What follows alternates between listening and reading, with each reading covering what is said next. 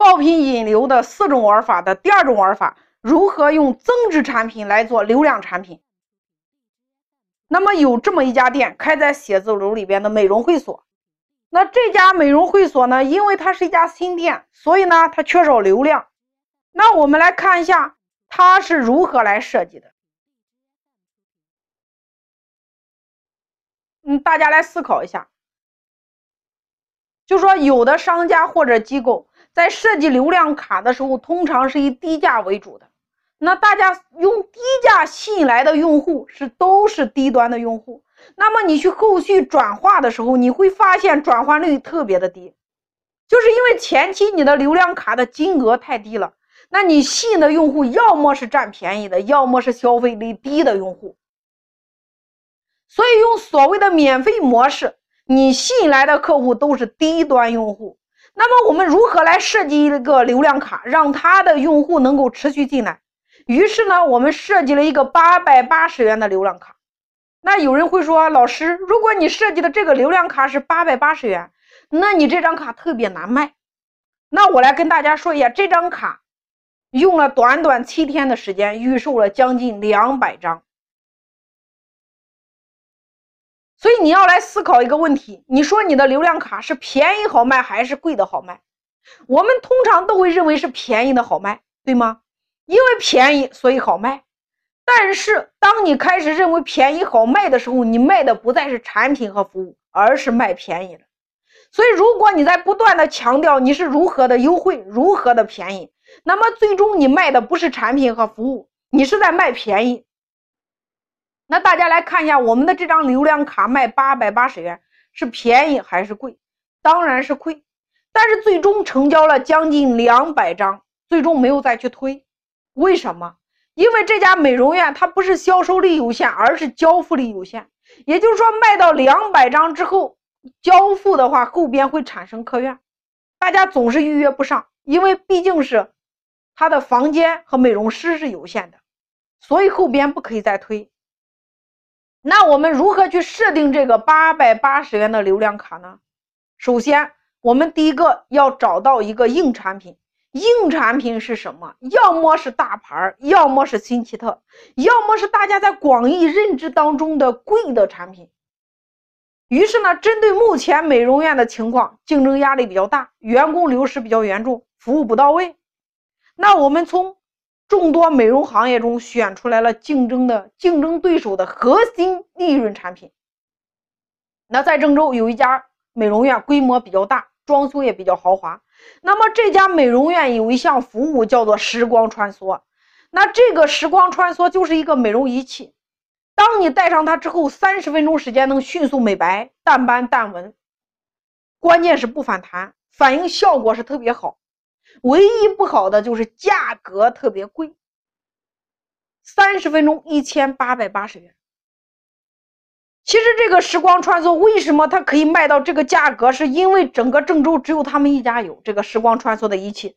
其实这个东西呢成本并不高，于是呢，他们家也有这个时光穿梭的仪器。本来他想拿这个项目来赚钱，那我要告诉大家。因为你的客户没有机会尝试你的产品和服务，所以你没有机会去成交你的客户，大家认可吗？所以你要做的事情不是想着我如何来赚钱，而是想着我如何让顾客来尝试我，而且不止一次的尝试我，尝试的次数越多，那么客户对你产生的依赖感的可能性就越大，客户去买单或者说被成交大卡或者是正价套餐的可能性就越大。于是呢，我们用增值产品组合的第一个选了一个别人的利润产品来做增值，所以呢，我们这个八百八十元的流量卡里边有三样东西，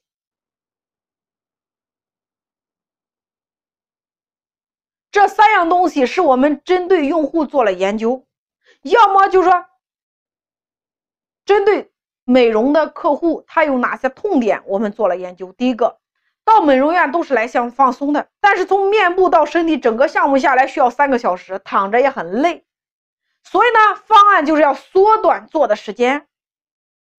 第二个，客户觉得在哪儿做都差不多，没有什么新鲜感，所以呢，这是客户的第二个痛点。于是呢，我们有了独特的美容美体的方案：背部擀面杖和面部鸡蛋拔筋这两个项目，别具一格。那你做了还想做其他的项目？第三个，我为了把整个流量卡的价值拉升到八百八，我必须用一个大部分人都认知到的一个超级贵的产品和服务打包在这个卡里边，让我的这张卡变得有价值。而且是超越价值，而不是让客户聚焦价格。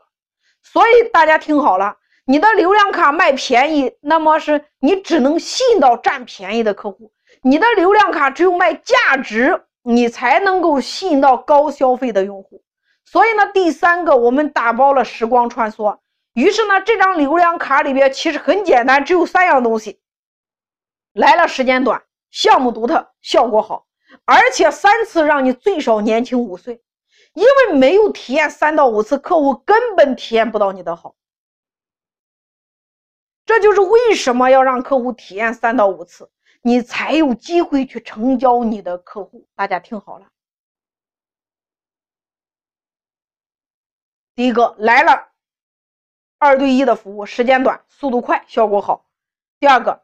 擀面杖和鸡蛋拔筋，其他的美容院还没有搏击到的这个项目，新颖。第三个增值的时光穿梭，其他你去他的美容院昂贵，在我们这里八百八十元免费送，所以你给予客户的是物超所值，实惠划算。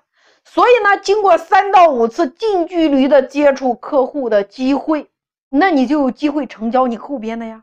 也就是，如果客户是冲着时光穿梭这一个项目来的。八百八十元，他也早已赚翻了。